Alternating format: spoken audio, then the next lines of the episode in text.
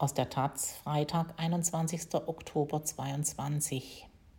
Das Thema. Premierministerin für sechs Wochen. Liz Truss kündigt ihren Rücktritt als britische Regierungschefin an. Bis Freitag kommender Woche will die konservative Partei über ihre Nachfolge bestimmen. Falls die Opposition sich nicht mit ihren Forderungen nach Neuwahlen durchsetzt aus London Daniel Silberstein Lewandowski. Die britische Premierministerin Liz Truss hat angesichts einer fatalen Regierungsbilanz ihren Rücktritt angekündigt. Im dunklen Kleid und vor der berühmten Tür von 10 Downing Street erklärte sie am Donnerstag ihren Schritt. Am selben Rednerpult, an dem sie vor nur sechs Wochen ihr Amt angetreten hatte. Damit geht das britische Regierungsdrama, das sich in den vergangenen Tagen entschieden zugespitzt hatte, in die nächste Runde. Bereits am Dienstagabend hatte Truss sich mit der mittlerweile zurückgetretenen Innenministerin Suella Braverman über die Einwanderungspolitik zerstritten.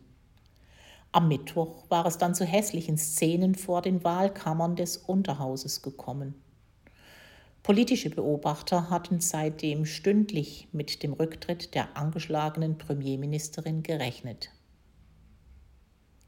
Sie sei Premierministerin zu Zeiten großer wirtschaftlicher und internationaler Instabilität geworden, sagte Truss in einer kurzfristig anberaumten Ansprache in der Downing Street. In Zeiten, in welchen sich Familien Sorgen um die Kosten ihrer Haushaltsrechnungen machten und Wladimir Putins illegaler Krieg in der Ukraine die Sicherheit des gesamten Kontinents bedrohe. Mit einem Mandat ihrer Partei habe sie den Zustand des durch niedrigen Wachstums geschwächten Landes umkrempeln wollen. Sie habe ihre Versprechen bezüglich der Energiekosten eingehalten. Truss sagte, sie habe die Vision eines Landes mit niedrigen Steuern und großem Wachstum gepflegt, in welchem man sich die Freiheiten des Brexits zum Vorteil machen würde.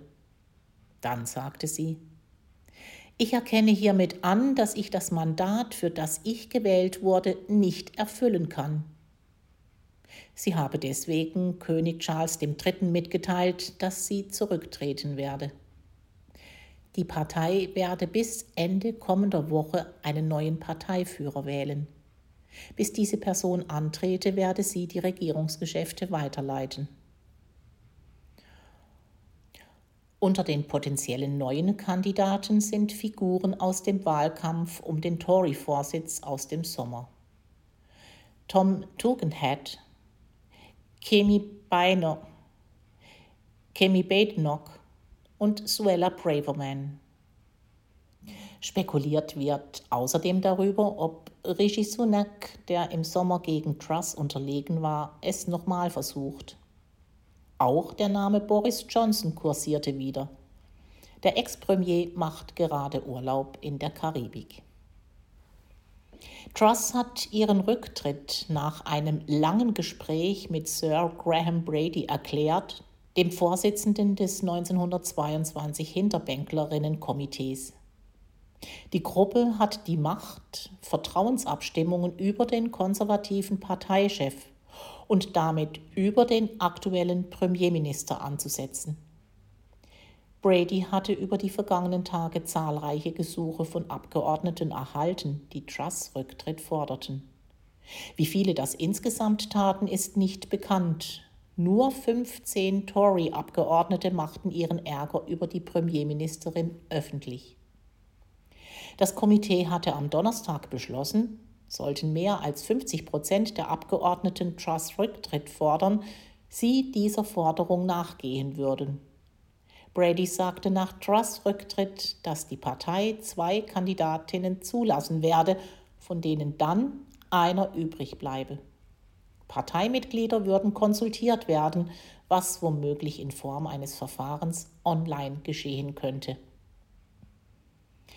Der Rücktritt folgte der Wirtschaftskrise, die Truss und ihr damaliger Finanzminister mit ihrem Mini-Budget am 28. September ausgelöst hatten.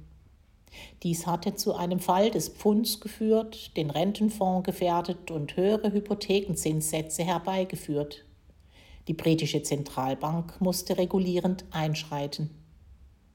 Als Folge entließ Truss ihren Finanzminister Kwasi Kwarteng am 14. Oktober und ernannte Jeremy Hunt zum Finanzminister. Dieser kündigte die Rücknahme des Finanzplanes an, den Kwarteng gemeinsam mit Truss geschnürt hatte. Viele fragten, weshalb Truss glaube, diesen Schlingerkurs politisch überleben zu können. Noch am Mittwoch behauptete sie sich tapfer in der wöchentlichen Fragestunde gegen Labour-Chef Keir Starmer mit den Worten Ich bin eine Kämpferin, keine Versagerin. Doch Stunden später änderte sich alles. Als William Regg, ein konservativer Hinterbänkler, nach der Fragestunde am Mittwoch ankündigte, dass er aufgrund der von Truss verursachten Wirtschaftskrise dem 1922 Komitee sein Misstrauen gegenüber Liz Truss erklärt habe, schien alles nicht weiter dramatisch. Kurz darauf wurde aber bekannt, dass Innenministerin Suella Braverman unerwartet zurückgetreten war. Braverman hatte Anfang Oktober angegeben, sie wolle die Einwanderung nach Großbritannien auf wenige Zehntausende Menschen reduzieren, ein Gelübde, das sich unter konservativen Vorgängerregierungen bereits als nicht umsetzbar erwiesen hatte. Truss soll mehr Einwanderung für wirtschaftliches Wachstum gefordert haben. Während Truss den ehemaligen Verkehrsminister Grant Shapps als neuen Innenminister ernannte, Truss hatte ihn zum Beginn ihrer Regierung absichtlich übersehen, weil Shapps sich im Wahlkampf um die Parteiführung für Rishi Sunak eingesetzt hatte, lief im Unterhaus eine Debatte zu Fracking. Drei konservative Hinterbänklerinnen gaben dabei an, dass sie nach ihrem Gewissen und im Interesse ihrer Wahlgemeinden stimmen würden, selbst wenn dies ihren Ausschluss aus der Fraktion bedeuten würde. Plötzlich wurde dann, soweit man zu dem Zeitpunkt verstand, angeblich der Fraktionszwang gelöst, zunächst durch eine Aussage des Energieministers Jacob Rees-Mogg, doch dann auch offiziell aus der Downing Street. Kurz vor der eigentlichen Abstimmung dann ein Tweet des Labour-Schattenministers für Schottland. Noch nie habe ich Szenen wie diese am Eingang der Wahlzonen im Unterhaus erlebt. Die Tories führen offenen Kampf, Drängeleien und Energieminister Rees-Mogg schreit seine Kolleginnen an. Die Verantwortlichen für den Fraktionszwang brüllen Tories an. Sie, die Tories, sind Geschichte. Ruft Neuwahlen aus. Kurz nach dieser Meldung gewann die Regierung die Abstimmung mit 326 Stimmen zu 230. Nachdem das Ergebnis verkündet wurde, meldete sich der Labour-Abgeordnete Chris Bryant zu Wort und forderte vom Vorsitzenden des Unterhauses eine Untersuchung der Abstimmung. Man habe Einschüchterung, Mobbing und Gewaltanwendung beobachtet. Alexander Stafford, einer der Abgeordneten, der angeblich zur Wahl gezerrt worden sei, dementierte später, dass man ihn zur Abstimmung gezwungen habe. Es habe sich lediglich um eine Meinungsverschiedenheit gehandelt. Der langjährige Tory-Abgeordnete Charles Walker bezeichnete das Geschehen als erbärmlich. Es ist ein heilloses Durcheinander und eine absolute Schande. Ich hoffe, dass es sich für jene gelohnt hat, die Truss in Number 10 Downing Street gebracht haben und jetzt am Kabinettstisch sitzen dürfen. Um 1.30 Uhr verkündete Downing Street am Donnerstag, dass die Meldung, dass es nie einen Fraktionszwang in der Fracking-Frage gegeben habe und dass dies falsch verkündet worden sei.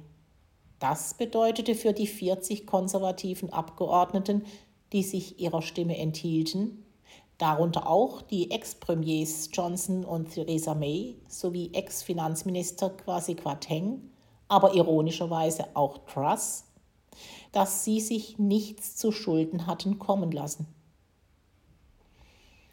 Im Laufe des Donnerstags stieg die Zahl der Abgeordneten, die offiziell Briefe an das 1922 Komitee geschickt hatten, auf 15 an.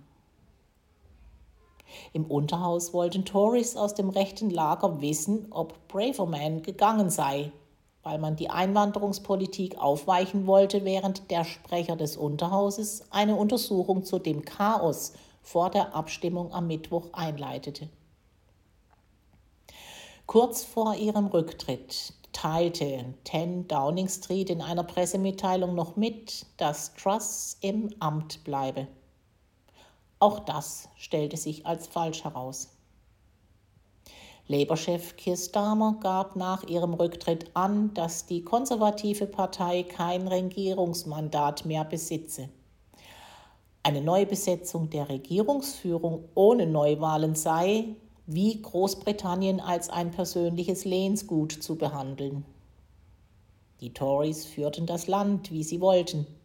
Die britische Öffentlichkeit muss die Möglichkeit haben, das Chaos der Tories mit Labours Plänen zu vergleichen, welche die Wirtschaft für arbeitende Menschen ankurbeln will und das Land in Richtung einer faireren, grüneren Zukunft aufbauen möchte. Wir fordern sofort Neuwahlen. Auch die Liberaldemokratinnen und die schottischen Nationalistinnen forderten deshalb sofortige Neuwahlen. Sollte es dennoch nicht dazu kommen und die Tories mit einem neuerlichen Wechsel an der Parteispitze einen konservativen Premierminister des Vereinigten Königreichs einsetzen, wird diese Person das fünfte Regierungsoberhaupt innerhalb von sechs Jahren sein.